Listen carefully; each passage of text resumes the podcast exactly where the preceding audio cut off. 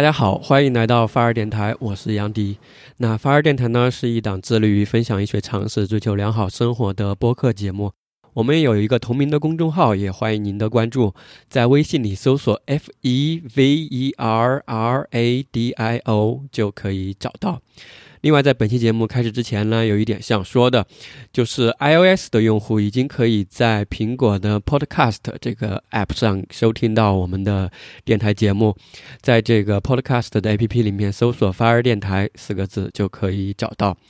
那 iOS 和安卓的用户呢，都可以在泛用型的播客客户端里面收听我们的节目了。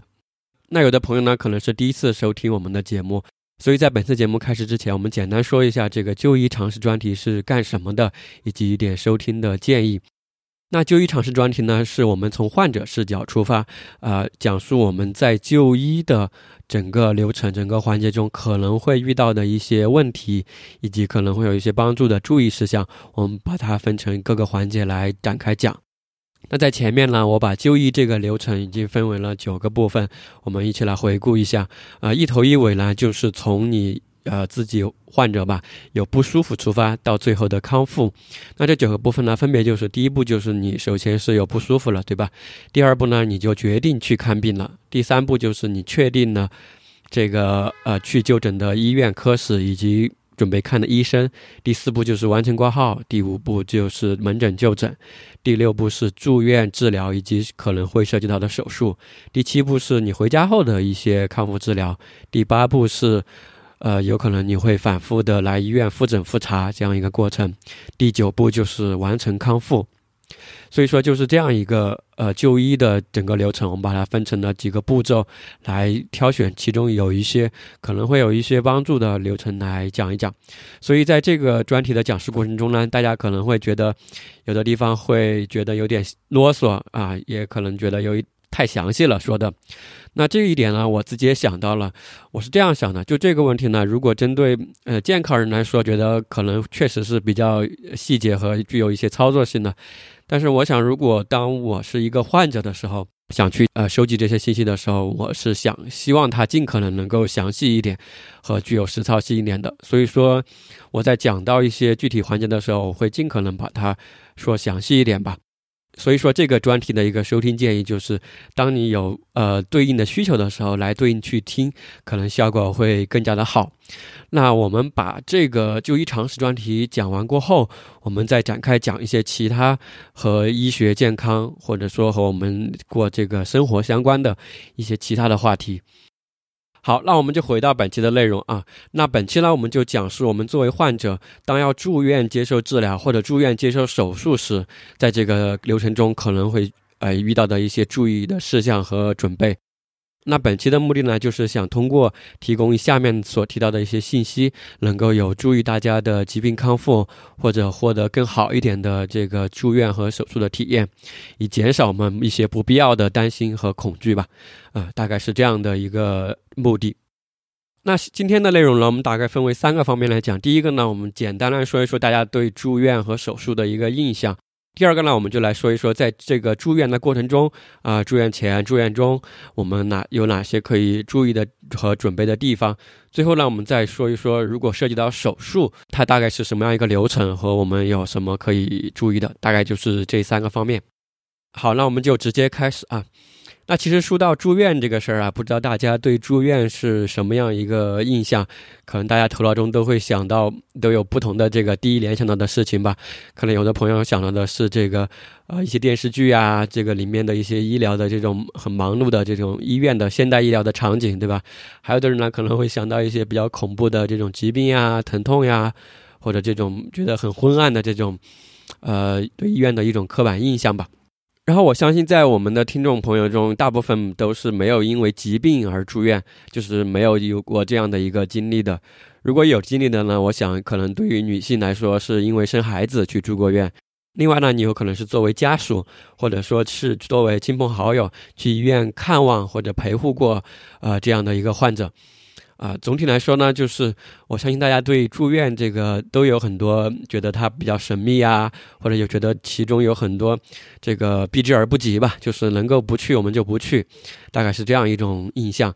那其实我在这里还是想说的那样一句话嘛，就说医院这个场所啊，无论是门诊也好，这个住院部也好，它其实都是一个我们作为患者、作为家属和医生一起啊，和里面这样的一些专业的医务工作者一起去一个帮助你恢复疾病，能够正常的回归到你正常的这个生活和工作的这样一个场所。所以说，这个是我们对住院应该有的一个认识和印象吧。那在准备本期内容的过程中呢，我也看了一下这个中国老百姓我们这个住院的一个数据，嗯，这里跟大家分享一下，我觉得还是挺有意思。第一个呢，就是在中国，我们中国人的这个呃和全球的这个数据相比啊，我们的这个门诊就诊率是更低的，但是住院的这个比率是更高的。那这个数据呢，就来自于二零一九年全球非常权威的这个医学期刊《柳叶刀》上面所刊载的一篇文章所提到的。它统计的是二零一九年这个全球的各个国家的门诊率以及这个住院的率。那这里面就提到，全球的这个门诊率啊，就是去门诊看病的这个门诊率，是全球的这个数字是五点四二。就是全球每年每人平均会去门诊就医五点四二次，那中国呢？这个数据是五点一七次，呃，这个意思就是说，我们作为中国人来说，平均每人每在二零一六年啊，去门诊就诊的这个人数是更少的，但是呢，住院的这个平均人数是更高的。全球的这个二零一六年平均的住院次数，人均啊，平均住院次数是零点一次，中国是零点一四次。这个比率高的还是挺多的。这个住院率说的就是每人每年的平均住院次数啊，就是平均下来到人头的这样一个数据。那当然，我们知道这个中国的这个住院率高，可能和我们的这个医保政策呀，还有医院的这种考核的指标是相关的。那另外，我们想说的其实就是说，其实这个住院率高也和大家的这个健康的意识，我觉得也是有一些呃关系的。就说有很多时候我们，呃，有一些这种亚健康的状态啊，小这种小的疾病的时候，我们没有及时的就诊和把它。嗯，就是治疗好，而拖成了一些大的病，而导致了去需要去住院的这样一个治疗。我相信这个住院率高的里面也有一部分是因为这样的这种小病拖成大病而导致的这个呃数据的上涨。所以这里也想提醒大家，就是在平时也多多关注自己的身体和心理的一个健康状况，在尽量我们把它这个进行一个预防和把它消灭在这个小的这种疾病的情况下，不要拖成了大病。然后我们有什么就多去门诊就诊嘛，对吧？去医院也不是什么，呃，坏事。然后尽量不要住院啊，减少住院的这样一个比率。那上面呢，我们就说的是我们对于住院这件事儿的一个大概的看法，也看了一些数据。那下面我们就直接进入本期的这个呃第二个重点内容吧，就是作为患者来说，如果我们要住院时，有哪些可以注意的和准备的事项？那这里呢，当然我。因为我不知道，就是需要去住院的您的这个具体的病种，或者您家属需要具体住院的这个病种是什么，所以说我在下面讲述的过程中，肯定会是相对而泛泛而谈的。那每个病种呢，当然它有它自己的一个特殊性，有它自己可以这个针对性的准备的一些地方，对吧？我在这里肯定就不能一一的提到，所以说下面我说的这些，大家可以作为一个通用的，呃流程和准备，作为一个参考吧。那我们知道，在这个住院过程中呢，其实我们有很多方方面面可以准备的。所以说，下面我将重点从这个医疗的环节和医疗相关的这种有帮助的地方来给大家说一说。那这个住院治疗呢，下面我就分为三个方面来说一说，分别就是住院前、啊住院中以及出院的时候，这三个时候来说一说有哪些注意的地方。那首先呢，我们就来看住院前。那住院前其实要准备的东西不算很多。那我们知道住院最开始肯定是一个登记办理这个入院，对吧？大概是什么样一个流程呢？那你要想住院呢，不是说你直接跑到住院部去就能住院，对吧？你肯定是要获得一张住院证。这个入院证呢，一般是在门诊对应科室的这个门诊啊，有这个医生给你开具的。当然，有的情况下也是在急诊，有急诊可以转入这个呃这个住院部，啊都有这样一个情况。这里呢，我们就说门诊呃通过门诊入院的这样一个流程啊，在门诊呢，一般就是医生给你开出入院证过后。不同的医院有不同的流程啊，一般应该是这两种情况。第一种情况呢，就是你拿拿着这个入院证，去到这个医院有一个呃集中办理这个入院的这种呃叫做入院服务中心吧，去那里登记排队，然后等待呃这个医院的通知。他到时候会通知你这个，呃，去入院的一个日日期。这是一种入院的方式。还有一种入院方式就是你拿着这个入院证，就直接去到这个病房的护士站。找到这个护士站的护士，呃，请他们直接帮你登记，然后到时候有空的床位过后，他们会直接打电话给你通知你这个入院的，大概就是这两种入院的流程吧。那这里在入院前呢，还有就是因为后面我们会准备一些入院的这种呃物品啊，还有这种准备的一些东西吧。所以说，当你去医生给你开出这张入院证过后，当时你不就在医院嘛，你就可以先去你准备住院的这个科室病房先去看一看。大概它的一个环境啊，或者说你就是有一个感官的认识吧，因为对你后面带一些这个住院的物品，其实是有一些帮助的。啊，当然这里想说的就是，不是所有这个公立医院的这种住院部，我们就能都能够随便上去的。像国内有的医院是管理的非常严格的，就比如说北京的协和医院的住院部，呃，就是它是你就是你不是住院的患者，或者你没有这个出入病房的这种卡片，你是不能随便上去的。当然，我就说的是，如果有条件的时候，可以上去看一看，对，对我们这后面所说的这个物品的准备会有一些帮助。那下面我们就说到这个住院前的一些物品准备吧。那将当然我们知道，住院的物品准备其实说少可以带很少，说多有的人也可以带很多这种生活的这种用品去。我这里就简单说两个和你这个医疗呃这个治疗相关的东西吧。第一个方面就是这个穿着的衣服，就是因为我们知道在病房过后，呃，为了这个呃清洁也好，为了是呃这个方便检查以及输液也好。住院部都会要求你换上这个统一的住院的这个病号的这个病服的，所以说也提醒大家，就是为了方便查题吧，或者为了方便你的一些隐私，可以大家注意一下。就是我这里提醒大家的意思，就是去了住院部过后都会换上统一的这个衣服和这个裤子的，所以这里大家自己可以注意一下自己的一个穿着吧和带的一些东西。另外呢，就是在这个住院的过程中，嗯，因为你很有可能不是单人间嘛。有可能是六人间、四人间、二人间。这里想说的就是在同样的这个跟你一起住院的这些病友，就是他们的情况有可能完全无法预计，对吧？就是有各种各样的情况。所以这里为了就是有可能会比较吵闹呀，或者夜晚的时候有一些突发情况，为了让自己能够休息得更好，大家可以带一些这种降噪的耳塞，就是那种海绵的耳塞嘛。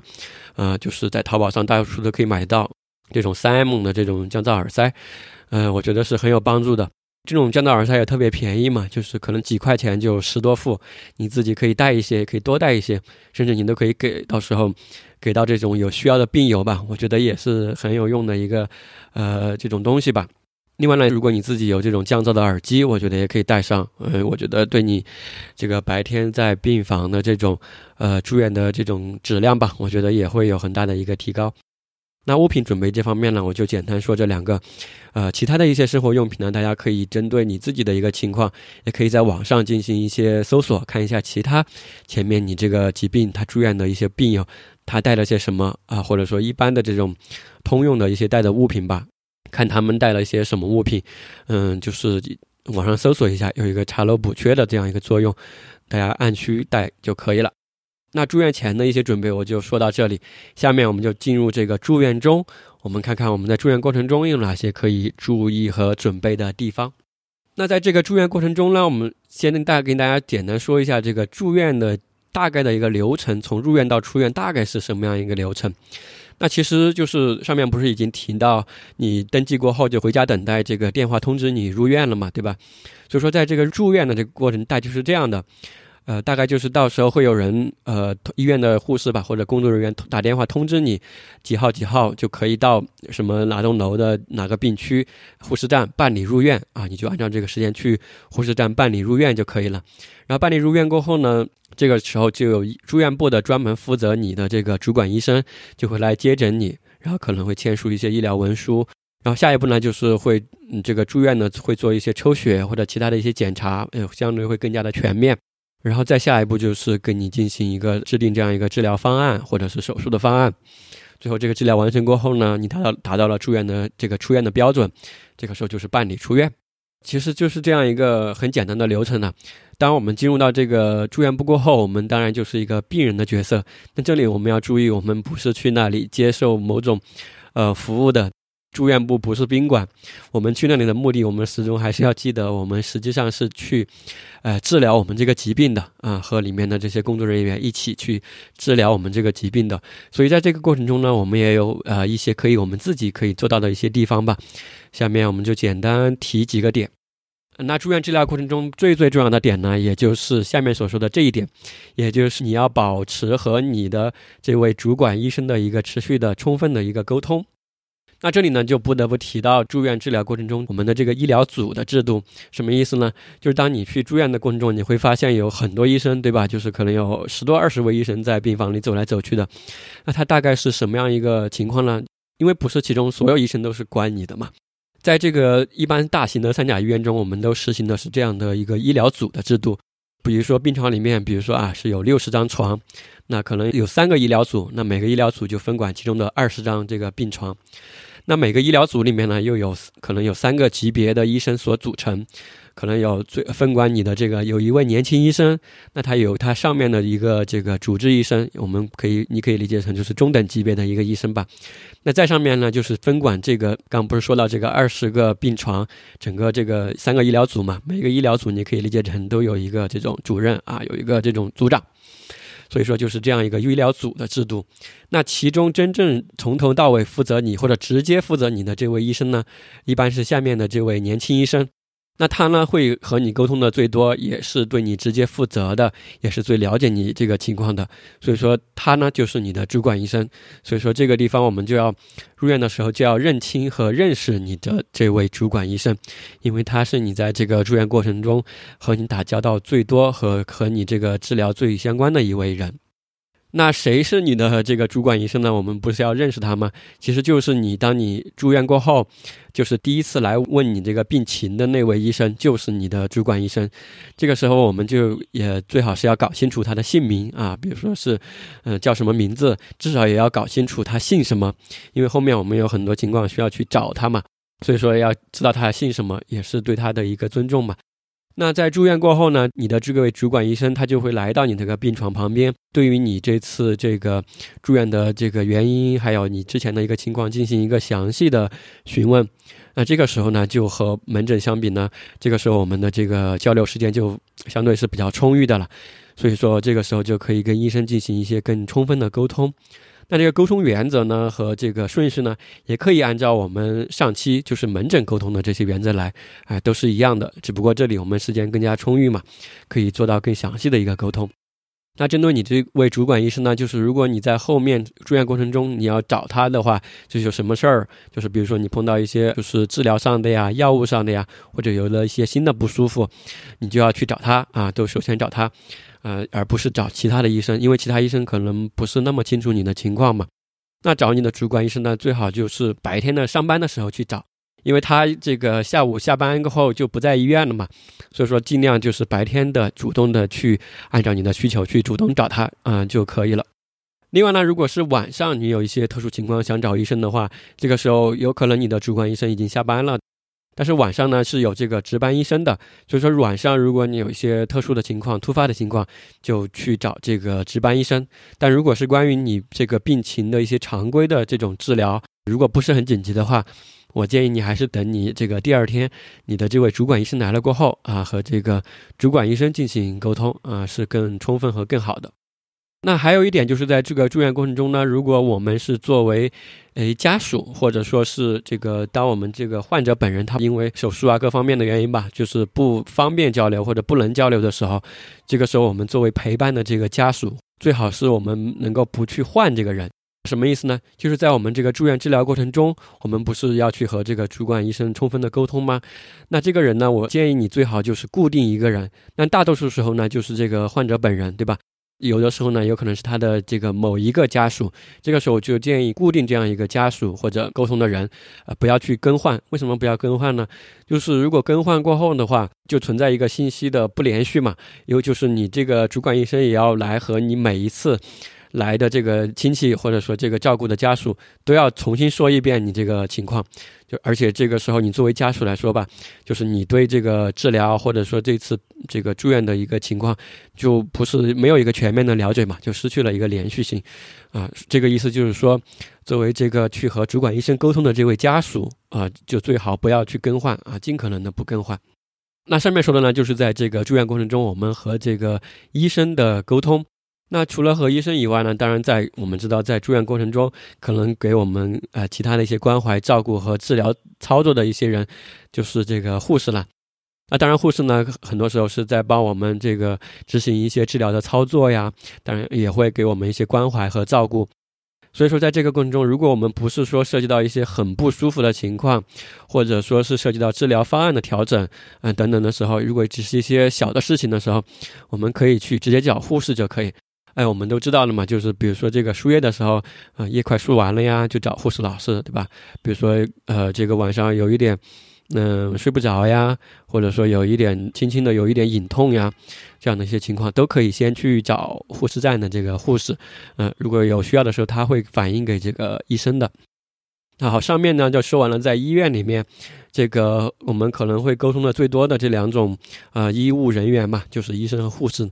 那下面呢，我还想说一个非常重要的这种沟通的对象，可能很多时候是我们所忽略的，也就是我们和我们一起住院的这些病友啊、患友。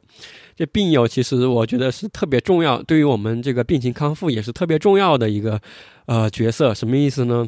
因为很多时候我们不是都有一个成语叫同病相怜嘛？什么意思呢？就是跟我们。得同一种病或者一起住院的这些人，他其实是有更能了解我们的这种呃设身处地的这种痛，对吧？就是有这样一种情感的连接。当我在这里说这些注意的事项的时候，其实还是比较泛泛而谈的嘛。但是我相信和你一起住院的这些呃病友，或者坐坐住你这个旁边床的、对面床的这些病友，他们可能会跟你有更就是深的这种情感连接。他们会从他们自己的这种，呃，治疗或者手术经历中给予你很多的信息帮助，还有这种安慰，我觉得是很有帮助的。也就是这些病友会跟你做很多这样的一个，呃，经验的分享，因为他们有很多自己个体化的一些感受嘛。甚至很多时候，这种一个病房里面的这种氛围，都会因为一些好的病友啊，这种乐于分享、乐于帮助的这些病友，可以让整个病房的这种氛围都变得非常好。我们也可以去做这个让病房氛围变得更好的这个人嘛，啊，所以说我这里的一个具体建议呢，就是可以和你这个一起住院的这些病友，呃，跟他们成为这种好朋友，跟他们多多的一些交流，甚至是和隔壁房间的，甚至整个病区里面的患友，都可以去多交流一下，我觉得是很有帮助的，就有点像以前这种革命的友谊嘛，对吧？因为你们都可能经历了同样的一种病痛，比如说去手术的一些经历。比如说去换药的时候的一些疼痛，这个时候都有很多故事可以在里面讲啊，他们可以给你讲的绘声绘色的。特别是当你得的这种疾病是一个慢性疾病的时候，就有可能涉及到后面的反复住院也好，反复的门诊的治疗也好，去找到这样一个你这个疾病的一个圈子，一些病友是有这种啊情感的帮助、安慰以及信息的提供啊，是有很多这样的一些帮助的吧。那相信说到这里呢，大家懂我这个意思了。也就是在病房的时候，希望大家能够做一个好的病友，也可以去帮助到更多的这样的一些其他的病友吧。啊，愿意去乐于去分享，乐于去帮助。好了，上面所提到呢，就是我们在住院过程中可能会涉及到的一些注意的事项和可以准备的地方。那最后呢，我们再来说一说，当你出院的时候，有一些什么可以注意的。那首先呢，当然是一个出院日期的确认。那这个出院的日期呢，一般是医生帮你确认的，对吧？但是如果有时候你，如果你因为一些很非常特殊和紧急的情况，需要延后或者说是提前出院，这个时候要提醒大家的就是要提前和医生沟通好。就是不要等到，比如说我，呃，明天早上要出院了，就是我想明天早上出院啊，你今天下午才跟医生说，这个时候就有可能就比较着急吧，或者说来不及，为什么呢？因为一出院不是说你说出院马上不像宾馆一样嘛，你说要这个退房就退房了，对吧？我们这个医院不是宾馆，因为你要出院之前，医生要准备很多东西，要准备你这个出院的这种，呃，写好你出院的这种资料，出院的这个病历，还有就是要跟你。准备这种出院带的药嘛，这个药也是要去从病药房取回来的，也需要花一些时间，所以说，这里想说的就是，如果你有临时的一些情况，嗯，要出院的话，请提前至少提前两三天吧，就和你这个主管医生沟通好这个出院的日期，尽量不要有临时想出院的这样的一个情况。好，另外呢，就是出院的时候，因为医生会给你呃带一些这个回家吃的一些药嘛，就是所谓的出院带药嘛。那这个出院带药这个地方呢，也你也可以跟你的这个主管医生有一些协商，比如说你准备带多久的量呀，还有就带的一些药的一些种类啊，就是都可以有些协商。当然，这个出院带药的时长，医院是有规定的哈，当然是在这个规定之内，哎，做一些协商。因为有的时候，比如说你家里面有一些药嘛，所以说你就不需要带这么多。那我的意思呢，就是在这个出院的时候，针对这个带药，可以跟医生有一些协商。那另外呢，就是当然医生会嘱咐你一些出院过后的一些注意事项，他也会写到这个叫做什么出院这个记录上，也会给你一份。当然在这个上面呢，有的时候写的会比较泛，就是比如说是，呃，三个月后回来复查啊，注意这个清淡饮食，就类似这样的。其中有一点就是要跟你这个医生沟通好的，就是复查时间，就是如果是要你一个月或者三个月要回来这个门诊就诊或者怎么样。在这里呢，我想说的就是这个复查的日期，请你一定要记得，因为你这个复查的时候，不是说你复查就直接又跑回病房来复查了，对吧？很多时候你复查还是要去门诊挂门诊的号去复查的。所以说这个时候在住院部的话，如果呃住院部的医生可以帮你预约，比如说一个月后的这个门诊就诊的号啊，门诊挂的这个号，就可以在这个出院的时候，请医生问一下医生可不可以在这里进行一个预约。如果他在病房可以帮你进行操作的话。这个也是很方便的一个事情嘛，就提前帮你约好。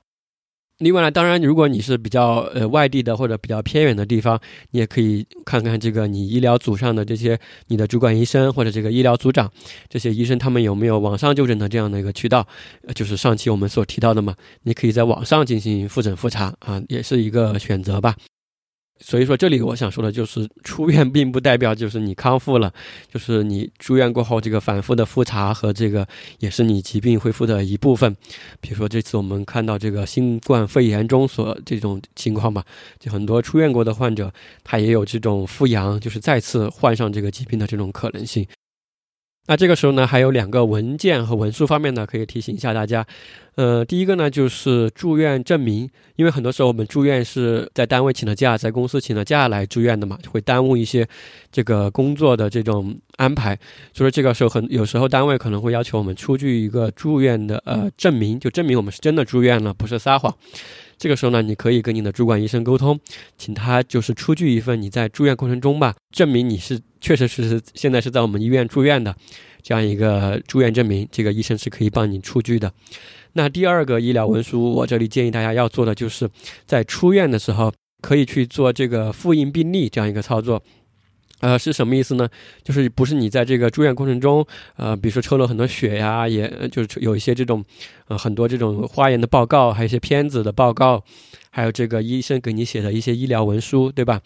啊，这些医疗文书呢，呃，都是可以去这个出院的时候可以去要求复印一份的。我觉得这个对你来说啊是很珍贵的这种疾病的信息和档案吧。这个时候是可以要求去复印一份的。呃，一般医院都有这个，比如说是去病历科或者去某种某个指定的地方吧，可以去这样去把它复印好。啊，这个是一定要记得去做这样一个操作啊，就是对于你后面以后的这种嗯诊治啊，或者说去其他医院。看病都是很有帮助的一个文件资料，这个地方一定要记得操作，也就是出院的时候要记得复印病历啊，你跟你的主管医生说就可以，他会告诉你怎么做的。那最后呢，当然就是临走时，你也可以感谢一下你的这个主管医生或者你这个医疗组上的医生，对吧？我觉得，毕竟他们陪伴你走过了这段，呃，疾病的诊治的这个过程嘛，我相信你和他之间已经有了一些超出医患关系以外的这种情感的连接。啊，当然，如果你除了说谢谢以外，如果你有更想有更多的表示，你也可以给他送一些水果呀，甚至可以送一个面锦旗，对吧？这是我们在医院周围都可以买到的这样常见的一些东西，也算作是对你这个医生的一个呃感谢，或者说有点像这种打赏的意思吧。就像上期节目中我们所提到的一样，就有可能你的主管医生的这一天或者这一周，就因为你对他的这种感谢或者陪伴，而被你所照亮了。啊，大概就是这样一种嗯感觉。好，那上面呢我们就说完了。我们作为患者，在这个住院过程中，也就是住院前、住院中以及出院时，有哪些可以注意的地方，就说到这里。那下面这个部分呢，我们再说一说，如果你这次住院是要做手术的，大概还有一些什么呃跟手术前后相关的一些注意的地方，呃，来简单说一说。那说到手术呢，可能很多人确实是会比较恐惧哈，就有可能大大小小的一些手术吧，因为就觉得手术是一件很恐怖、很疼痛，或者说是一个有很多不确定性的这样一个操作。所以说，下面我们就围绕这个手术前后的一些我们沟通上的或者心态上的一些事情来讲一讲。那这里先简单跟大家说一说，这个如果是这种手术，一般如果是做手术的话，它大概的一个流程是什么样的？那在这个手术前后的流程呢，大概是这样子的：就在手术之前呢，你的这个主管医生他会先来跟你进行一个手术前的一个谈话签字，然后呢，确定给你确定一个手术的日期以及你当天手呃这个手术的这个顺序，然后呢，就会在手术之之前的头一天晚上或者当天早上就会有护士或者医生给你做一些术前的准备吧。很多时候就是要禁食禁水，对吧？不能吃东西，不能喝水了。如果在手术当天呢，就是按照你之前确定好的这个顺序，有可能是第一个、第三个，这个时候呢就要耐心的等待，因为你不知道前面这个，呃，这位这个病友吧，他会做到这个什么时候会出来，就是这个时候需要的就是一个耐心的等待，啊，千万不要着急。轮到你过后呢，就有人把你，呃，推到这个呃手术室里面，对吧？送你到手术室里面，首先呢，可能有呃，就护士也好，麻醉医生来也好，帮你做一些手术前的一些准备。那这个时候，麻醉医生呢就会帮你做好手术前的这种，呃，麻醉，有可能是局部的麻醉，有可能是全身的麻醉。那这个做好麻醉过后呢，你的这个主刀医生，然后这些主刀医生就会来到，呃，这个手术台旁吧。这个时候你可能已经睡着了啊，然后这些医生就会帮你做完这个手术的一个操作。那手术完过后呢，你可能慢慢又恢复了这种意识，对吧？然后这个恢复意识过后呢，可能首先是会被，呃，送到这个手术室里面的观察室。就刚刚手术完的这些病人嘛，就还不马上送回病房，先送到观察室去观察一下。如果没有什么特别的，好，这个时候就会有人把你送回到病房里面。这个呢，就是大概就是手术前后的流程，大概就是这样子的。那这个其中所提到的，你能够做的事情呢，就是还是一个沟通和自己保持自己的一个心态吧。那沟通方面呢，其实我们上面说的也是和你这位主管医生的这个呃沟通是非常重要的。上面我们不是不是提到他会在手术之前跟你进行一个术前的谈话以及签字吗？这个地方这个谈话还是挺重要的，这个时候你要认真的听，如果有什么问题要尽可能的把它提出来。啊，这个术前谈话呢，他主要跟你讲一些什么呢？医生就会针对你这次准备要做的这个手术，他大概是为什么要做，呃，怎么做，然后大概会做多久，以及在这个手术中，上面我们所提到的这种不确定性嘛，就在这个手术中可能会存在的一些风险，手术的一些并发症，他都都会跟你讲到。因为我们也知道，这个人体不是机器嘛，也我们不是去修车。在手术过程中，确实是有一些不确定性的，所以这个时候医生确实也出于他这个职业的这种责任感吧，他要把这个方方面面都跟你说到。那他这个谈话呢，也是尽量希望你能够了解这个手术，然后减少你一些因为呃不了解啊，减少一些这种未知带来的担心和恐惧吧。那还有一点呢，就是大家可能会提到刚刚所说的这个。呃，不确定性和风险的这个事情，就很多人就担心啊，我这个手术会不会出问题呀？会不会出现这种并发症啊？那种并发症啊？当然，这个并发症或者风险的话，当然是在理论上当然是有可能会出现的，对吧？就是为什么就是你看到的这个手术的这个，就是你要签字的这个术前谈话的这个上面，你看着写的会挺恐怖的，对吧？就是有有可能会留下这个并发症，又有可能会出血，有可能会复发。看着都挺恐怖的，为什么上面会写的这么恐怖，或者写这么多并发症或术前谈话呢？它不是说你都会得里面的所有的这种并发症和这种风险。上面所写到的每一条或者每一条风险，都是因为你的这种疾病之前有这种同样的患有，他出现过这种情况，所以说医生才会把它写到这个文书上面，就是为了尽可能让你在手术前，尽可能了解啊，就是有可能会出现的这种情况。所以说这个手术签字的这个呃文书上面所提到的这些并发症，绝大部分出现的概率都是极少极少的。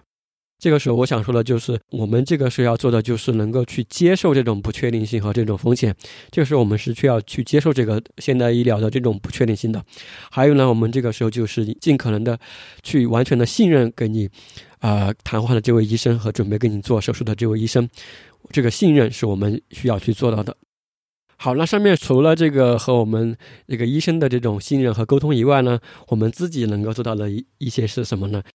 其实我们自己能够做到的，更多的是一个心态上，能够去放轻松啊，去正常平常心的这样去面对这样一个手术的过程就可以了。对于这个疾病有更好的一个轻松的心态，肯定对于你的这个恢复啊、休息都是有帮助的。那我把我自己能够做到的这些做到，对这个我自己的疾病的康复呢，也会有一些这个帮助。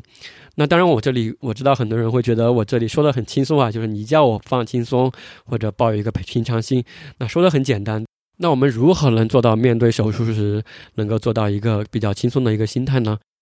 呃，当然这个地方其实每个人当然有每个人不同的情况或者去怎么去放轻松。我这里想到的就是说，第一呢，我们可以尽可能的去多一些去认识或者去理解我们所需要去面对的这个疾病和即将到来的这个手术流程。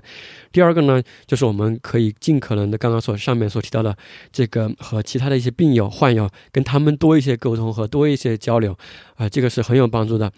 通过上面这两种呃这个呃沟通呢，其实都是想减少一些我们对于这种未知的啊有想象所带来的这种。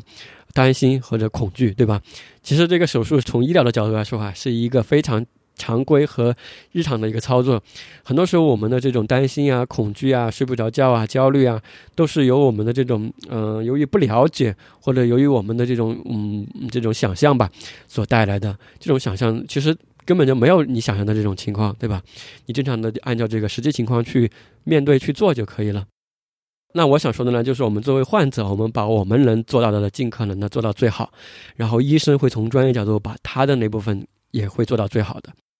那这里呢，我就简单给大家举一些例子，就是我们如何去通过一种视角的转变来理解这个疾病，理解这个手术，能够让我们疾病更轻松。看大家从我下面说的这种啊思路上吧，有没有一些帮助？第一个呢，有可能我们觉得去呃住院治疗也好，手术也好，很多时候我们担心的是一个痛，对吧？就是很疼痛。呃，那其实手术是不怎么痛的，就手术过程中因为是麻醉嘛，其实本身是不怎么痛的。这个疼痛呢，更多的是可能是术后有一些疼痛。那当然术后疼痛呢，你也不用太多担心，就是因为我们有很多方法来止痛嘛，有可能止痛药，还有镇痛的泵。然后你出来过后，因为你也清醒了嘛，就是你清醒过后才会痛嘛，对吧？而且痛呢，我也可以反过来想，就是说，这个痛疼痛呢，其实就代表你身体的这种免疫或者身体的这种反应机制是非常的健全的，你才能感受到这种疼痛嘛。那另外一个呢，你也可以想，就是说，幸好你是在现代，对吧？是在二零二零年，在二十一世纪，这是一个相对来说是现代医疗的一个时代。你可以这样想吧，如果你这个疾病如果是在古代啊，是春秋战国的时候，你可能这个疾病会就下场会很惨。幸好你可以感恩一下，就抱有这样一种感恩的心态，就说你现在幸好你是出生在我们这个二十一世纪，在这个医疗现代医疗相对比较发达的时候，你这个疾病是有这样的手术可做的，其实已经很庆幸了，对吧？但是它里面肯定是有它的不确定性和风险的，但这个风险和不确定性是可控的，或者说是没有你想象的那么大的。另外呢，我们也可以想的就是说，当我们面对这个疾病和手术的时候，我们不是一个人，对吧？我们有我们的家人朋友陪伴我们，我们有和我们一起在，呃，对付这个疾病的这种医生、护士，他们都是非常理解和了解你这个情况的，因为他们在他们的这个职业生涯中嘛，看过了非常多类似你这样的患者的，前面那些病友都非常顺利的都过来了，对吧？成千上万的患友都非常顺利的康复了，没有理由你就不能顺利的康复嘛。所以说，当你有一些什么担心和这个恐惧的时候，可以和医生和护士老师和他们进行一个更多的沟通，因为他们是和你一起来解决这个病痛的一些人。好，那如果你觉得上面我说的这些你觉得都无法接受，或者还是想不通的话，你可以这样想嘛，就是无论你这次手术或者这个疾病的病痛，无论会持续多久，对吧？呃，一个月也好，两个月也好，你可以这样想，它都会过去的。就这些东西，它都会过去的。你可以想象，你这个半年过后，或者一年过后，五年过后，你回头看这次你住院的这个经历的时候，你用这样一种回看的视角来看你这样一个啊住院和治疗的手术经历，这个时候你可能会有一个全新的认识吧。因为你这样看的时候，你就会站得很远来看嘛，就说你这次这个痛苦的话。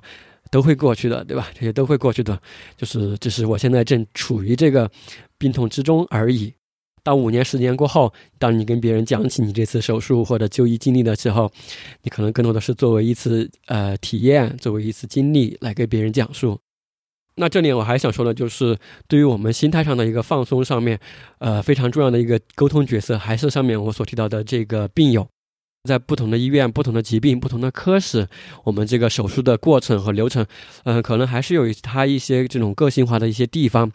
所以说，我们这里和我们一起就准备做这个手术的一些。呃，病友的一些沟通会给我们产生极大的安慰，会给我们很大的一些帮助。比如说，你隔壁床、旁边床、隔壁房间的这位患友，他有可能是三天前做了这个手术的，对吧？或者两天前做了这个手术的，这个时候他就可以把这个手术的过程给你描述的绘声绘色，非常的详细。这个时候你去跟他做沟通啊，多了解，会你对于你会有一个很大的一个帮助和安慰的。因为这个时候，当你轮到你去进手术的时的时候，哎你就会发现，哎，就是我进这个手术的流程，全完完全全就是跟这位病友说的一模一样。就这个时候，就等于你对这一切都是有一种掌控的感觉嘛，就一切都是你了解的，和一切都是在你的这个呃掌控之中的。而把这种未知所带来的这种恐惧，我们尽可能的把它降低到最小。好，那上面就说完了。我们在这个住院手术过程中，我们在沟通方面可以做到的一些注意，以及在我们自己作为患者心态上可以做到的一些这种，呃，心理建设吧。就是说到这里。其实，如果我们站远一点看的话，对于手术这样一个流程，它无非就是我们现代医疗中，啊的一种治疗的方式之一，对吧？它就是在医院这栋大楼里面，一群专业的这种医务人员、医生和护士和你一起去面对你这个疾病、你的病痛的这样一种方式啊，就是手术只是其中的方式之一而已，就是这样一个操作，你不用把它看得这么神秘，以及产生就是不必要的一些担心。说到这里呢，我想到，如果大家想对手术这个的历史或者手术这件事情有更多的了解的话，嗯，最近不是有一个纪录片嘛，就叫做那个手术两百年，可以看一看这个纪录片，啊，就是手术它是怎么一步一步发展过来的。我相信这会让大家对于住院或者手术有一个全新的认识或者视角吧。那到这里呢，我们就说完了本期关于住院以及手术的所有准备以及注意的内容。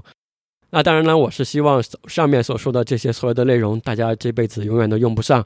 呃，都能保持一个健康的身体，能够让我们把我们自己的精力更多的呃专注到我们生活的这个目标上来。好，那以上呢就是我们本期就医常识关于住院以及手术的所有内容。下面呢，就进入本期的推荐环节。那除了刚刚上面所说到的这个《手术两百年》这部纪录片以外，这里我再推荐一部和这个住院治疗相关的一部纪录片，叫做《实验疗法第一人》，呃，英文名叫做《First in Human》。这部纪录片呢，讲的是发生在美国国立卫生研究院这个医疗机构里面的故事。那美国国立卫生研究院呢，是全世界最大的这种呃研究性的医疗机构。什么意思呢？就是它这个这种研究性的医院，它是以非常强的、很前沿的这种，呃，治疗方式、治疗手段，啊，这种研究和临床应用为强导向的。就所以说，在它里面所应用的这种治疗方式也好，有很多都是非常前沿的，甚至都还没有在全球进行推广的这种啊治疗方式。所以说，被送到这里的病人，往往都是在全世界都没有办法进行诊断，或者说得了我们所理解的这种绝症，没有办法进行治疗的一些这种，你可以说是已经没有希望的这这些患者吧，就会被送到这里进行最后一丝希望的这种，嗯，治疗。你可以说是死马当活马医吧，就是在里面很多的疾病的这种治疗方式，在全球都是第一例的。所以说，这也是这个纪录片的名称的由来嘛，就叫做实验疗法第一人。First in human，所以说这个纪录片讲述的就是发生在这栋楼里面的医生、研究人员，当然更多的是关于里面的病人以及其家属的这样的一个故事。可能这个纪录片的主持人大家也非常的熟悉，就是美剧《生活大爆炸》那个 Sheldon 的这个扮演者吉姆·帕森斯。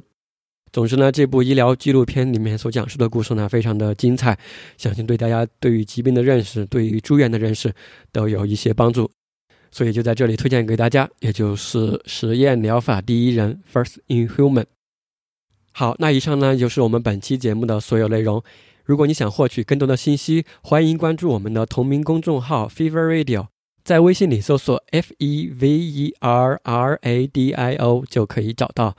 还有一个可以联系到我的邮箱 feverradio at outlook.com at outlook dot com，F E V E R R A D I O at O U T L O O K 点 C O M，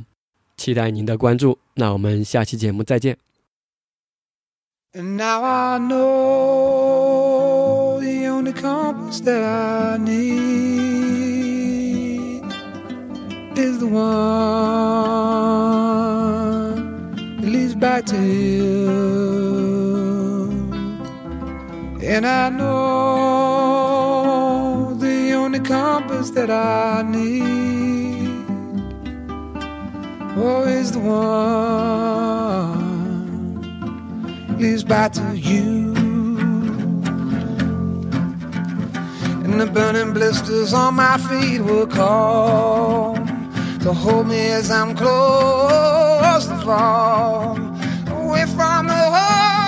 Of your arms, I stray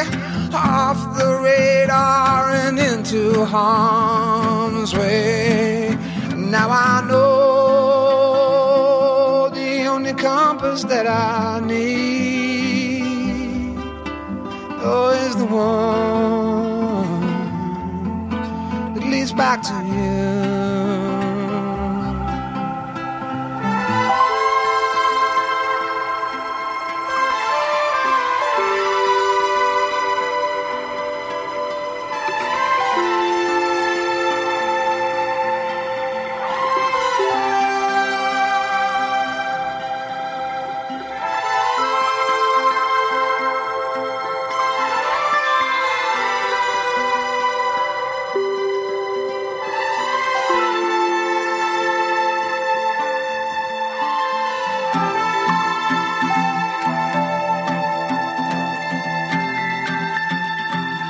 Coffee waves the hand again.